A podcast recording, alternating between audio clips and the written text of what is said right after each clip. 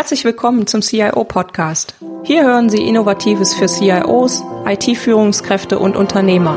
Anregungen und Impulse bekommen Sie rund um die Themen der IT-Strategie, der digitalen Transformation und für Systeme zur Entscheidungsunterstützung. Mein Name ist Petra Koch, ich bin IT-Strategie- und Transformationsberaterin und freue mich, dass Sie heute eingeschaltet haben. Lassen Sie sich inspirieren und genießen Sie den Podcast auf dem Weg zur Arbeit, im Flieger oder von wo auch immer Sie gerade zuhören. Viel Spaß! Hallo und herzlich willkommen zur Folge 23. Heute geht es um kundenzentriertes Denken in der IT mit Design Thinking. Zu diesem Thema spreche ich mit Professor Dr. Falk Übernickel von der Universität St. Gallen. Professor Dr. Übernickel ist Associate Professor für Informationsmanagement und Business Innovation an der Universität St. Gallen in der Schweiz, einer der führenden europäischen Universitäten für Strategie und Management und er ist Managing Partner der ITMP AG.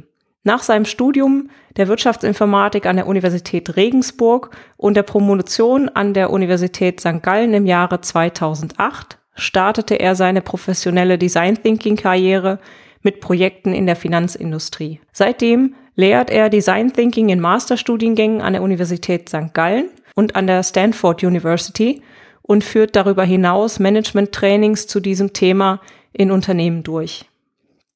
Weiterhin arbeitete er für globale Unternehmen in diversen Branchen wie Banken, Versicherungen, Automobilindustrie, Sport und Pharma in über 80 Projekten.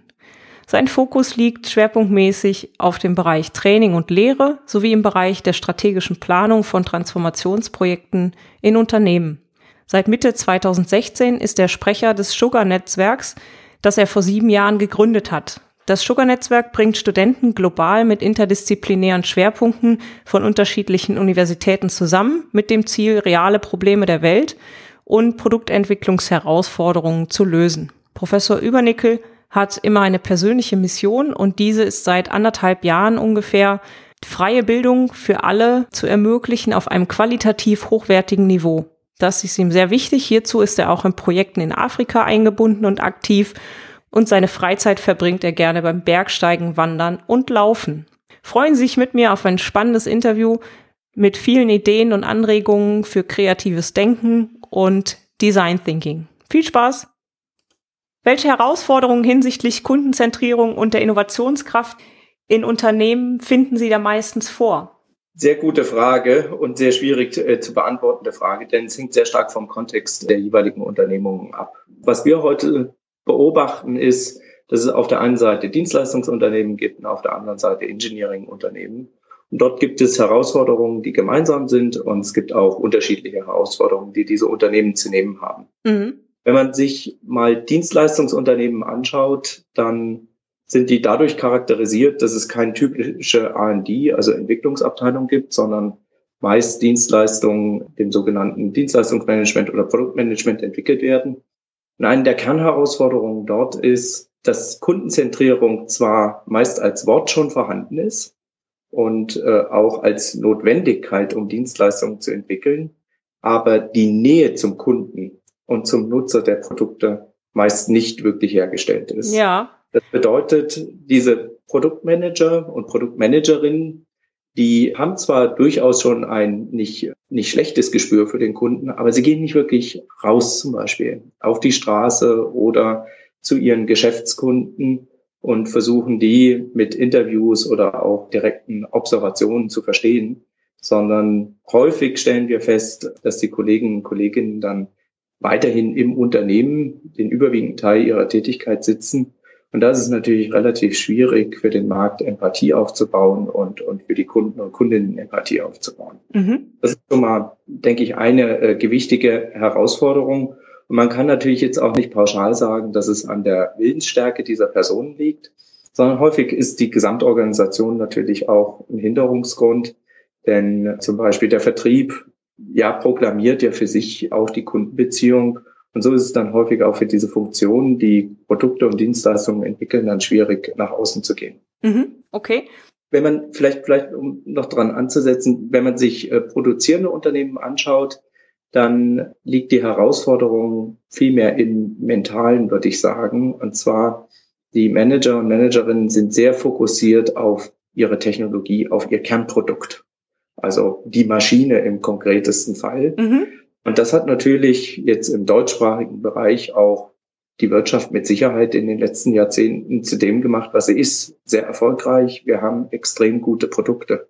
Dort aber die Sicht auf den Kunden herzustellen, stellt sich als extrem schwierig heraus. Also dass in Zukunft nicht mehr nur noch die Maschine der wichtige Bestandteil ist, sondern auch darum liegende Dienstleistungskonzepte, neue Geschäftsmodelle. Das erschließt sich nicht jedem Ingenieur sofort. Das kann man jetzt auch nicht oder muss man jetzt auch nicht böse meinen, aber es ist tatsächlich so in der täglichen Diskussion ist man so fokussiert auf, auf das eigentliche Objekt, ähm, was man auch nachvollziehen kann, dass der Blick auf den Kunden und auf den Nutzer versperrt ist. Und hier gilt es halt eine ganze Menge auch erstmal an Überzeugungsarbeit zu leisten, was man bei den Dienstleistungsunternehmen größtenteils nicht mehr machen muss. Das Kundenzentrierung per se, was ganz Wichtiges ist, um eine nachhaltige Geschäftsentwicklung und auch neue Innovationen dann sicherzustellen. Mhm. Okay, super. Sie beschäftigen sich ja sehr stark mit dem Thema Design Thinking. Mhm. Warum sollte sich ein IT-Manager oder CIO jetzt mit diesem Thema beschäftigen und was steckt so hinter dem Thema? Also was, was ist Design Thinking?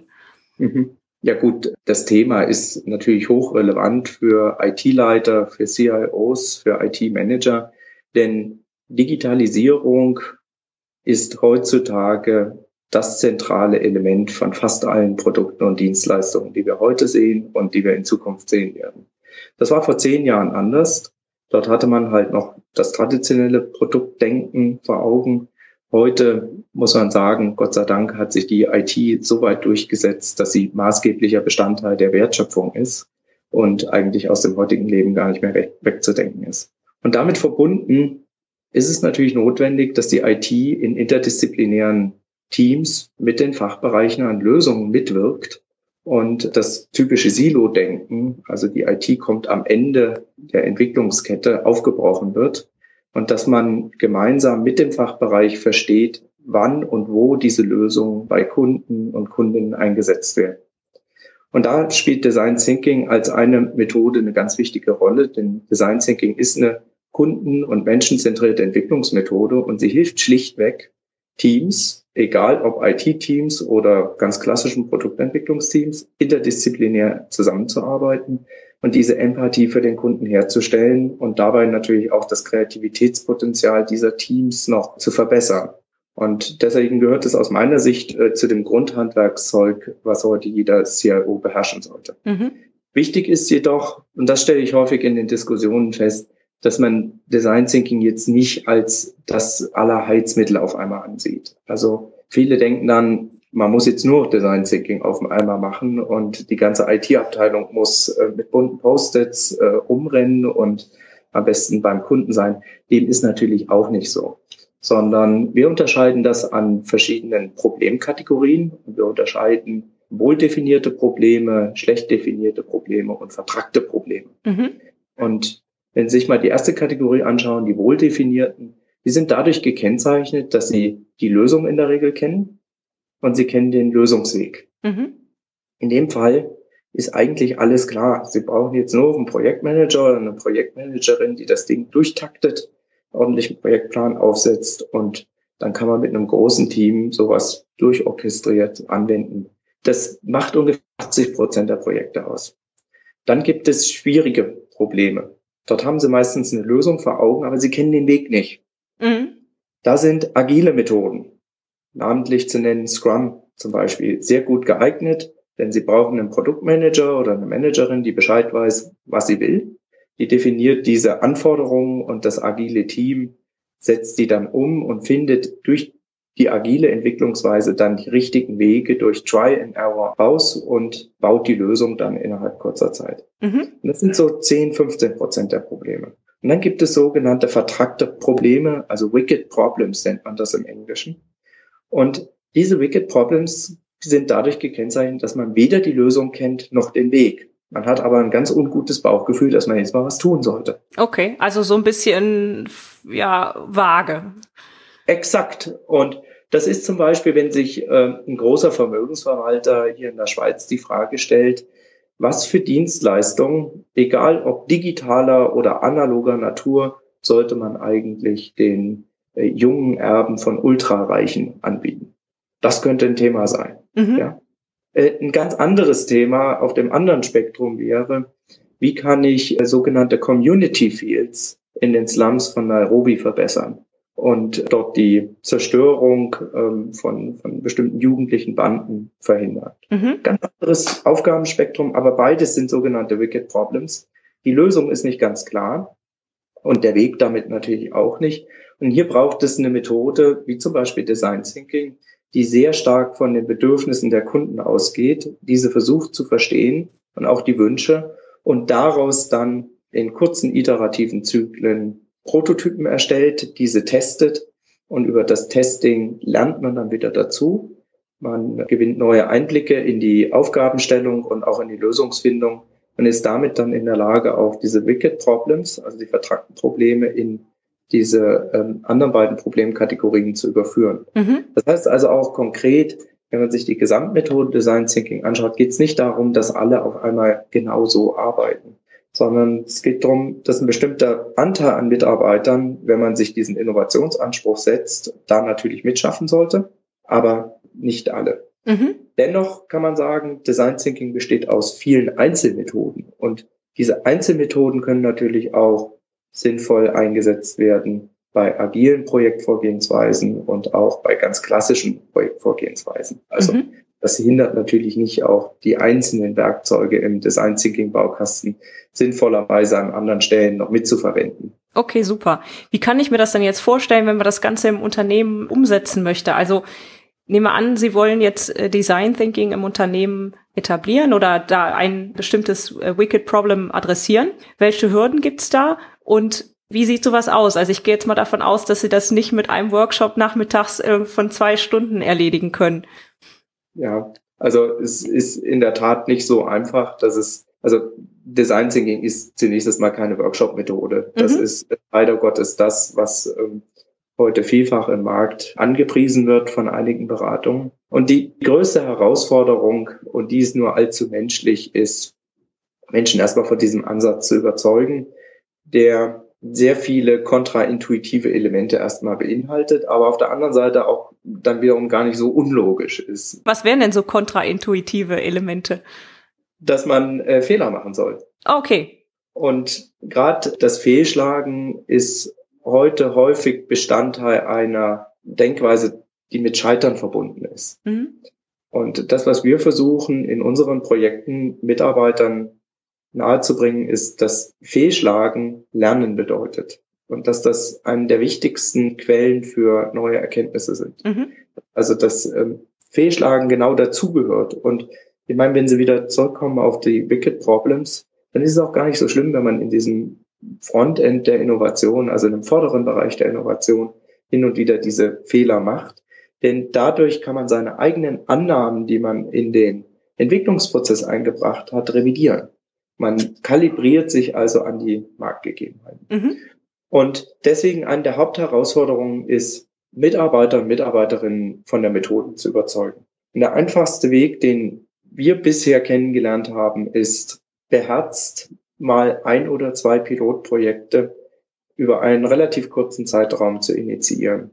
Und typischerweise dauern solche Projekte drei bis sechs Monate. Mhm. Die müssen natürlich in der Anfangsphase in einer Art beschützten Umfeld passieren. Also das Management sollte schon Toleranz mitbringen, was die Arbeitsweise angeht und darin vertrauen, dass man wenigstens dieses Investment äh, gut anlegt. Mhm. Und dann kann man mit den Ergebnissen dieser ersten Pilotprojekte in der Regel sehr viele Mitarbeiter überzeugen. Okay, was sind da so klassische Ergebnisse, die da rauskommen aus dieser Phase?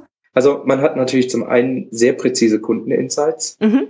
aus den Feldbesuchen, aus den Gesprächen mit Kunden, sowohl im Business-to-Consumer als auch im Business-to-Business-Umfeld. Man hat äh, zahlreiche Prototypen, die man zu zeigen hat und natürlich auch am Ende einen sogenannten finalen Prototyp, der, wenn so ein Projekt gut und richtig gemacht wird, dann auch als Anforderungsspezifikation für ein konkretes Umsetzungsprojekt dienen kann. Mhm. Okay, das heißt, Sie haben dann die nächste Stufe erreicht, ein Problem, wo Sie im besten Fall Weg und Lösung kennen.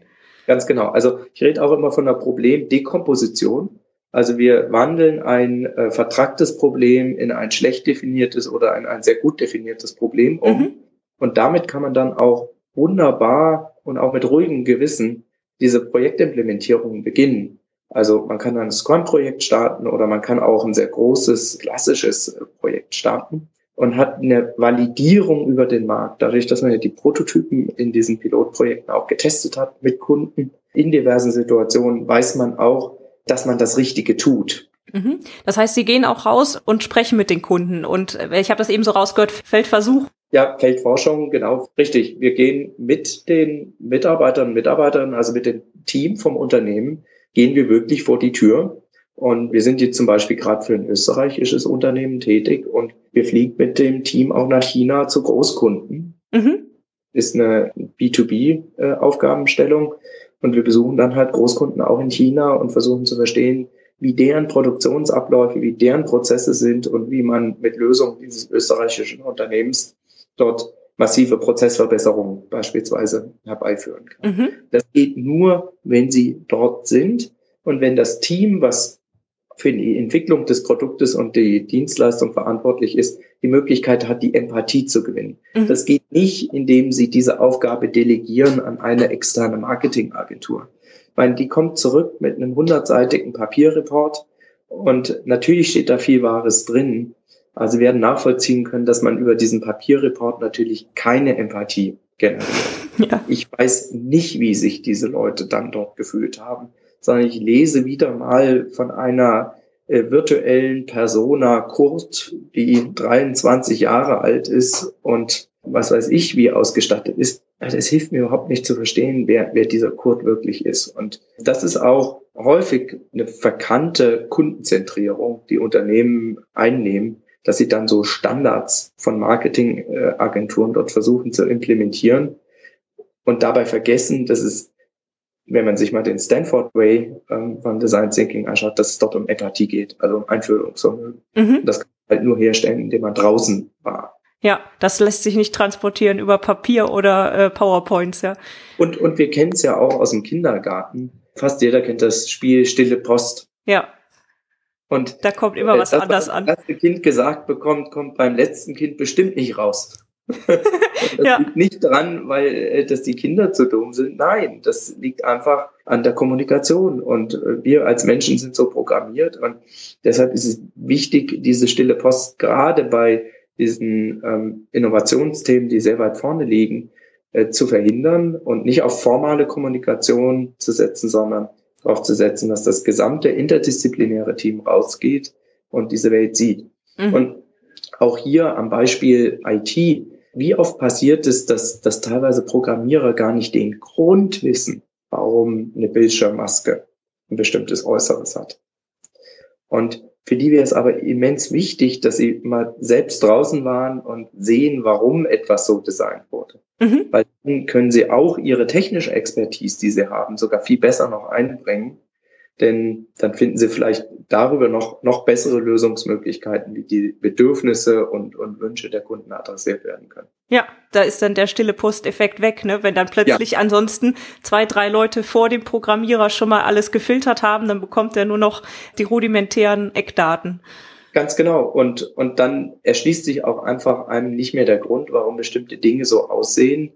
Und äh, das ist natürlich frustrierend und es verhindert dass jemand mit technischer Expertise diese auch entsprechend wertbringend einbinden kann. Mhm.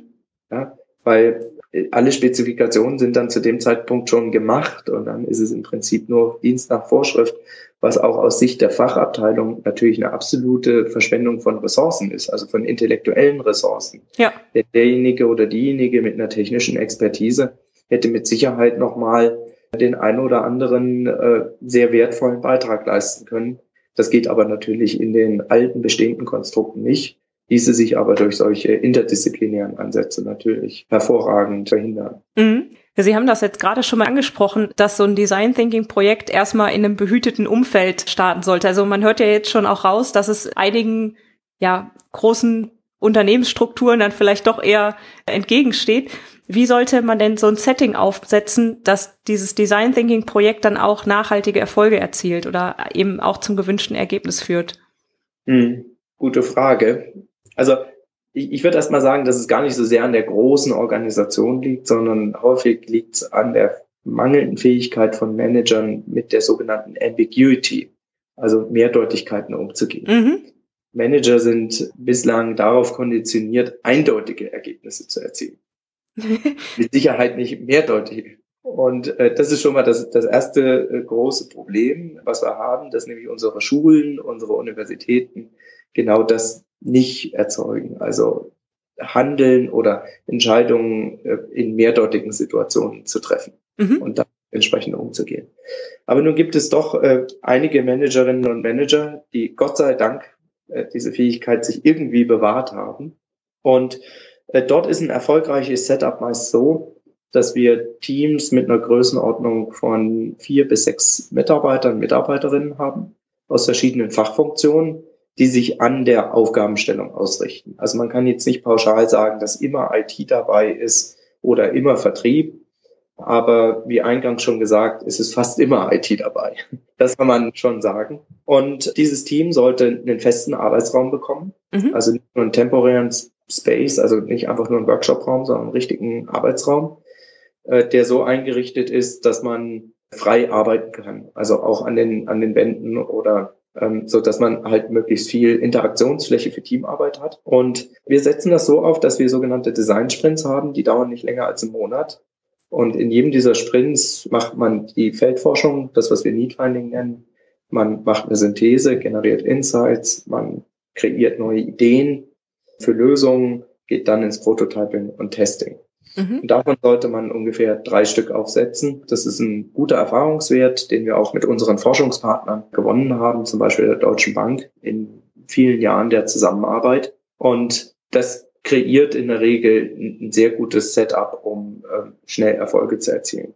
Wichtig ist allerdings, damit die Umsetzung dann weitergeht, dass man frühzeitig mit den relevanten Stakeholdern dann auch spricht und vielleicht sogar weitere Kollegen und Kolleginnen gegen Ende des Projektes mit hinzuzieht, die auch für eine Weiterführung, Fortführung im Sinne von einer Implementierung äh, verantwortlich sind, mit integriert in das Projekt. Also dort schon Schwung mitholt und die quasi onboardet, wie man das auf gut Neudeutsch sagt. ja, okay, super. Design Thinking ist ja die Schnittstelle zwischen Business, Technologie und Menschen. Sie haben das ja eben auch schon gesagt, dass es eben auf die Empathie ankommt. Was sind dann typischerweise Ergebnisse aus Design Thinking Projekten und damit verbundenen Innovationsprozessen? Also wie teilweise im Interview schon erläutert, sind die wesentlichen Ergebnisse die Erkenntnisse, die Insights aus den Kundenbesuchen, aus der Feldforschung.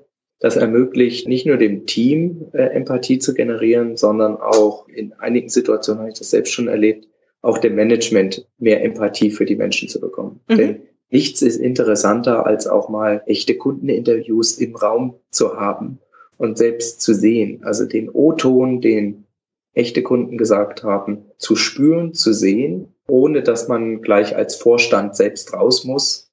Und äh, natürlich ist es auch so, wenn man als Führungskraft äh, dann vor dem Kunden steht, erfährt man auch nicht die ganze Wahrheit. Mhm. Und das ist schon mal eine Erkenntnisquelle, die äh, ziemlich einzigartig ist aus diesen Design Thinking Projekten, wo auch viele Manager und Managerinnen echte Aha-Effekte bekommen und sagen, oh, so habe ich das gar nicht eingeschätzt. Ich wusste gar nicht, dass das relevant ist ähm, im Gegensatz zu dem. Mhm. Also häufig sind da verschobene Prioritäten oder ganz andere Perspektiven auf einmal zu sehen. Das zweite Ergebnis sind natürlich die Prototypen, die entstehen. Und gerade in den Anfangssprints lege ich persönlich immer den Wert auf die fehlgeschlagenen Prototypen. Also nicht auf die, die erfolgreich waren. Und das ist auch so ein kontraintuitives äh, Element, sondern auf die, die fehlgeschlagen sind. Warum? Denn meist denkt das Team genauso wie ich. Also man ist häufig im selben Gedankenzirkus unterwegs. Und wenn Prototypen fehlgeschlagen sind, bedeutet das letztlich, dass man falsch gedacht hat und auch falsche Annahmen mhm. in den Bau dieser Prototypen gesteckt hat. Und dann ist es ganz spannend, mit diesen Teams über die Gründe zu reden, warum der fehlgeschlagen ist. Und sich selbst dadurch ein Stück weit näher in die Gedankenwelt des Kunden reinzuarbeiten und den zu verstehen. Mhm. Das ist gerade am Anfang ganz wichtig, die fehlgeschlagenen Prototypen. Und gegen Ende von so einem Projekt natürlich dann die, auch die erfolgreichen. Dafür arbeiten wir ja auch, die zu sehen und an deren Spezifikationen dann eben auch zu sehen, wie man dann das richtige Produkt daraus entwickeln kann. Klasse. Und mit den kundenzentrierten Produkten und Services haben Sie ja eben schon gesagt, kommt man ja dann dem nächsten Schritt etwas näher, ein anderes Projekt zu starten, was das dann umsetzt. Können Sie noch mal so ein paar Methodiken erläutern, wie Sie in den Design Thinking Projekten vorgehen? Ja, klar. Also gut, die Hauptschritte sind natürlich immer Definition der Aufgabenstellung. Wir haben das sogenannte Need Finding, also die Feldforschung verbunden mit einer Synthese. Wir haben die Ideengenerierung, Prototyping und Testing. Mhm. In jeder dieser fünf Phasen unterfällt oder unterteilt sich nochmal in verschiedene Methoden. Wenn Sie jetzt die Definition der Aufgabenstellung anschauen, dann nutzen wir sehr stark sogenannte How might we questions. Mhm. Dazu gab es sogar vor jetzt gut vier Jahren einen mehrseitigen Harvard Business Review Beitrag, wie wichtig diese Fragen sind und warum man sie so stellen sollte, also mit How might we und nicht mhm. anders. Wir nutzen aber auch Instrumente wie Stakeholder Maps, die sich dann aber über die Zeit natürlich dann verfeinern. Mhm. Im Need Finding setzen wir sehr stark in der Anfangsphase auf sogenannte qualitative Forschung, also offene Interviews mit Kunden, um individuelle Lebenssituationen besser zu verstehen. Wir haben Techniken der Observation, wie wir also in Shops Leute beobachten, wie wir Leute auf der Straße beim Einkaufen, im Kindergarten, beim Fußballspielen beobachten. Da gibt's also ganz verschiedene Instrumente. Oder zum Beispiel auch das Mitmachen. Das macht mir persönlich äh, Spaß. Also nichts ist wertvoller zum Beispiel, als wenn sie mal einen Aufzug selbst gewartet haben. Mhm. Und äh, die Erfahrung gemacht haben, wie es ist, in einem dunklen Fahrstuhlschacht zu stecken und äh, dann vielleicht auch noch Gerätedaten über ein Tablet auslesen zu müssen, der dann auf einmal, was für eine Überraschung, keinen Funkempfang hat. Ja, ja, im Aufzugsschacht. halt witzigerweise aus Stahlbeton ist. Das ist nur ein Beispiel für fehlende Empathie der Entwickler. Ja. ja. Also dort hat man brillantes technologisches Wissen eingebracht, aber schlichtweg die Situation verkannt, äh, wo so ein Techniker den ganzen Tag zugange ist. Ja. Und das sind natürlich Techniken im Need Finding, die wir anwenden und die wir auch äh, dann Unternehmensvertretern zeigen. Mhm. Dann gibt es die Synthese, das nennen wir mehr, das, das, ist so eine Phase, wo wir so eine Art Brain Pain haben. Also mhm. da geht's wirklich um Nachdenken. Und da gibt's aus meiner Sicht nicht das Standardrezept. Das ist schlichtweg manchmal tagelanges Anstarren von schrecklich vielen Datensätzen, mit intelligenten Leuten drüber reden und schauen, ob es Pattern, Muster gibt und mhm. äh, wo die Insights sind. Da muss, muss es hitzige Debatten geben. Und ich erkläre das immer auch meinen Studenten hier an der Universität St. Gallen so, dass der Level of Disagreement, also der Grad an Nichtzustimmung, den muss man dort erhöhen. Ja? Mhm. Sonst äh, kommt man nicht auf, auf neue Erkenntnisse. Wenn sich alle nur in Wohlgefallen sonnen und in so einer konsensartigen Diskussionsatmosphäre sind, dann kommt in der Regel nur ein, nur ein halbgares Ergebnis raus. Mhm.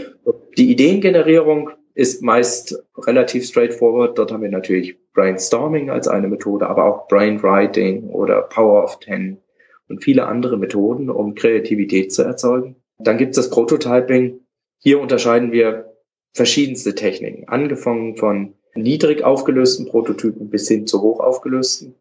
Und gerade wenn wir am Anfang von einem Projekt sind, bauen wir niedrig aufgelöste.